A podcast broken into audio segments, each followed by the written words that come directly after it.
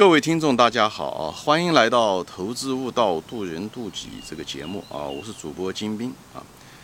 呃，我在前面节目呢，就是谈到了一些什么利润表中的一些费用啊，对不对？或者是营业成本的分布啊，或者是营业成本的概念、啊毛利率啊，或者是营业的这些三费啊等等这些东西。现在今天呢，我就想。嗯，我们讲过，研究这些东西基本上是在一个同行业比啊，呃，它营业模式不一样，所以你在在看这个数字的时候，不仅要看数字本身，你还且而且要看到这个每一个企业的特性，比方说是营业模式的差异啊，对不对？这些东西，而且它这个费用的分布啊，成本的分布啊，这些东西不仅仅是比较数字的大小啊。那么今天呢，就举个例子，我就给大家就聊一个例子啊，聊个什么例子呢？就是这珠宝行业啊，嗯，有两家公司，一个叫周六福，一个叫周生生啊。我我相信买珠宝的朋友都可能都对这两家公司还有些印象啊。这两家公司都是珠宝行业啊，嗯，但是这两家行业的这个经营模式是不一样的。呃，一家呢，就是周六福呢这家公司是一种加盟的形式啊，加盟就是说啊，你只要交加盟费，对不对？我提供货，以后你的装修啊各个方面要符合我的要求，以后我同意做广告，以后怎么样？就用我的品牌吧，就这样说加盟。那么周生生呢这家公司呢，用的是自营，就是他所有的店都是自己开的，他没有什么加盟，所以他所有的店员、销售员都是他公司的，他来付付这些人的工资啊。加盟商他不用付那些店员的工资，就周四周六福就不用。以后我们就看一下啊，就是一些生意特性啊，比方从毛利率的角度来看吧。其实这两家的公司的毛利率可能都差别不是特别大啊。但是虽然差别不是大，但是他们两个的这个形成构成这个毛利率的这个结构却不一样。虽然数字相似，但是结构不一样。为什么呢？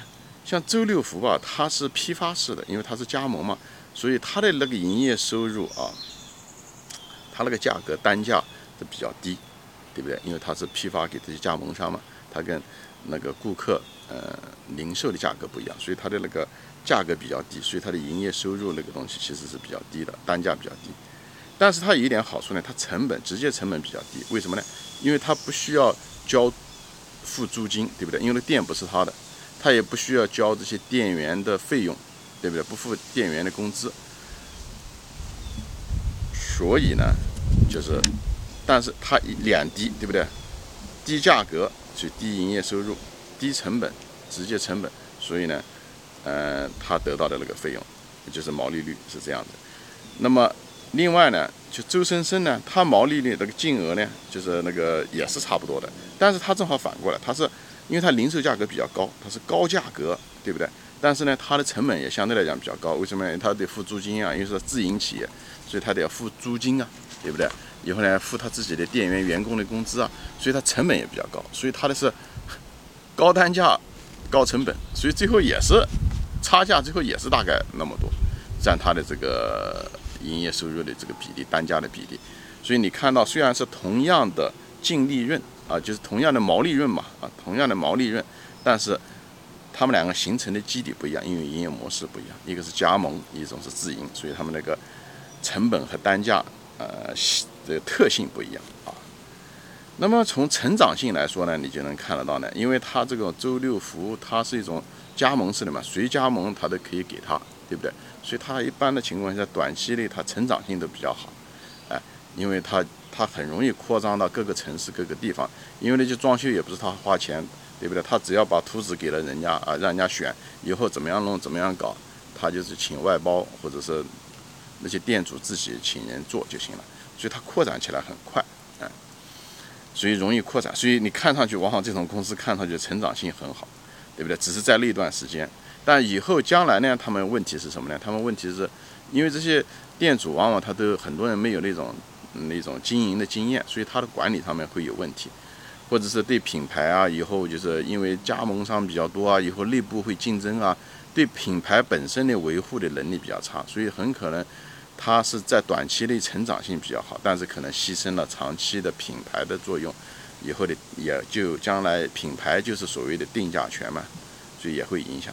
那么周生生正好反过来，因为他也得每家每家的开，所以他他成长性可能比较慢一点，他一年可能只能开个几十家，对不对？那么周六福可能一年可以开几百家的可能啊，所以呢，呃，周生生呢这家公司因为是自营的，所以它成长性比较慢，但是它品牌作用相对来讲比较好，因为它的雇员啊这些它可以进对他们进行考核，对顾客的服务态度啊等等，所以它在质量上面容易更好的保证啊，所以这个两个的差别是成长性和可持续性吧。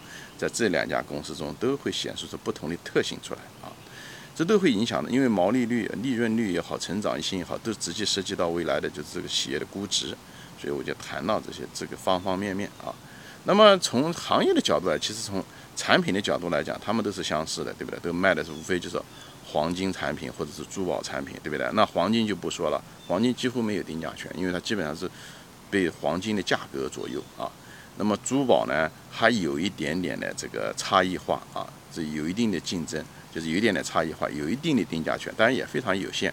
因为珠宝这无论是钻石的大小、成色这些东西，它对价格都有一定的固定性，所以，呃，他们毕竟不像像茅台酒呢有那么大的那个嗯定价权，但是还是有一定的品牌作用，好吧？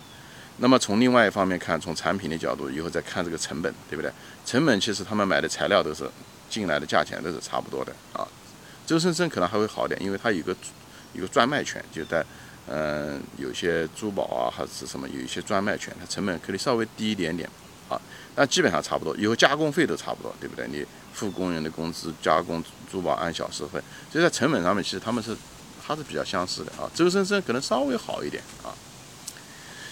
那么讲到这几个方面，无论从成本的角度讲、产品的角度讲、成长性来讲，还是利润率啊，这几个就随便拿这东西给大家聊一聊，就谈到这两家公司的差异啊。那下面一个谈一个什么呢？就是谈一个就是以前，比方说是最近发生的疫情，那么这种疫情的时候，对这两家公司它其实冲击是不一样的啊。虽然这两家公司。对不对？都是卖珠宝，珠宝零售业其实受因为疫情的影响，会都受到很大的冲击。但是对他们利润冲击是不一样的。因为，比方说周生生，周生生的冲击就比较大。为什么呢？因为他一堆固定成本，对不对？他店是他的，他得付房租，对不对？要租金，有员工也是他的，他得付员工的租金，对不对？所以这时候对他的利润冲击很大，对不对？那么周六福可能就要好一些，因为他是加盟商，所以。那家店关了，或者是怎么样，对他其实影响不是很大，他货还在自己的手上，所以他并没有影响他太多的利润。但这两家公司营业收入都都是大减啊，都是大减。但是从成本的角度来说，就是周生生冲击更大，在短期内受受的冲击更大啊。嗯，还有什么？还有比方说是财务费用，对不对？这个财务费用可能，呃，周生生会好一些，因为周生生，嗯，他的财务上比较保守，他基本上没怎么借钱啊。所以呢，他很可能还有些钱，还有一些理财产品，还收一些呃利息啊，所以他这方面也可以帮助他提高他的利润率啊。